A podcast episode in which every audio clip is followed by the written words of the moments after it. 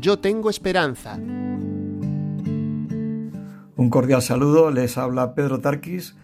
Eh, quiero hablarles tanto desde el punto de vista de mi experiencia médica de casi 40 años y también como creyente en relación a la situación del coronavirus. ¿Qué hay detrás de todo esto? ¿Cómo debemos interpretar algo que unos dicen que es una simple gripe y otros que están hablando de pandemia y de una situación de colapso a nivel global? Lo importante primeramente es ver los hechos, los datos y las cifras.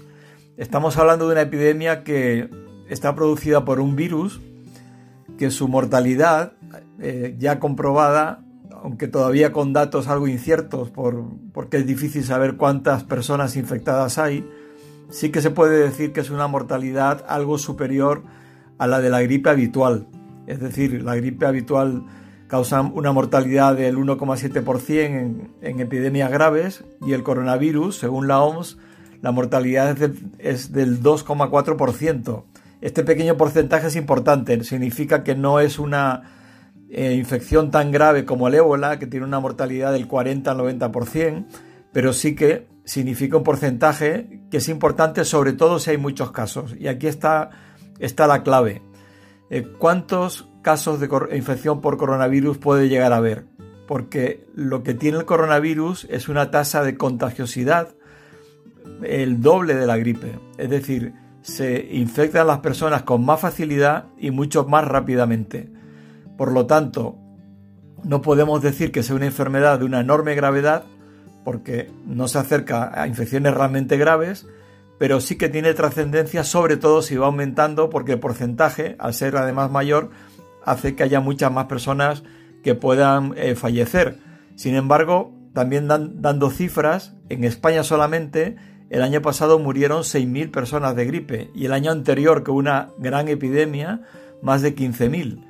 En el momento actual no se llega ni de lejos a esas cifras por el coronavirus, con lo cual mm, hay que estar alerta, hay que estar preocupados, pero no hay que estar ante una situación de pánico. Dicho esto, ¿por qué hay esa alarma? Y así se ha llamado la situación tanto en España como en Estados Unidos y en otros países. La alarma es que hay que detenerlo porque la contagiosidad hace que crezca tan de golpe el número de afectados que produce un colapso de todo lo que es la sociedad, un colapso de la sanidad con el riesgo de que los propios trabajadores sanitarios sean infectados, con lo cual quedaría las personas con infección grave sin poder ser atendidas, colapso económico, porque las empresas no pueden dejar de de repente de eh, tener un gran número de trabajadores y este colapso económico crea un colapso a una situación social eh, realmente seria. Entonces debemos ser responsables, sobre todo en esta, eh, en esta etapa en la que cada uno de nosotros podemos actuar para evitar que se extienda el contagio.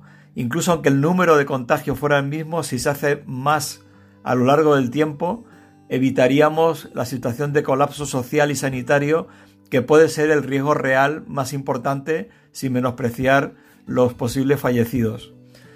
Y ante esto y las situaciones que hay de alarma y de, y de cuarentenas y de recomendaciones de no salir de casa, Simplemente quiero recordar un texto en la carta de Romanos 5, del 1 al 5, en el que Pablo escribe desde la cárcel. Está confinado no por una cuarentena, está confinado porque puede ser condenado a muerte. Y él en medio de esta situación mucho más grave de la que nosotros tenemos ahora, dice, justificados pues por la fe, tenemos paz para con Dios por medio de Jesucristo, por quien tenemos entrada a esa gracia en la cual estamos firmes y nos gloriamos en la esperanza de la gloria de Dios. Y no solo esto, sino que también nos gloriamos en las tribulaciones, sabiendo que la tribulación produce paciencia, la paciencia prueba y la prueba esperanza. Tenemos que estar en medio de esta prueba sabiendo que tenemos esperanza. Hay esperanza, hay esperanza real de datos, hay esperanza real en cuanto a las medidas que podemos tomar cada uno de nosotros, pero sobre todo hay esperanza de que estas pruebas, si estamos firmes en el Señor, van a producir paz, paciencia viene de paz, y esa paz nos va a mantener en esa esperanza no solamente para esta vida, sino para la vida eterna. Un cordial saludo, se despide de ustedes Pedro Tarquis. Yo tengo esperanza es un espacio de protestante digital.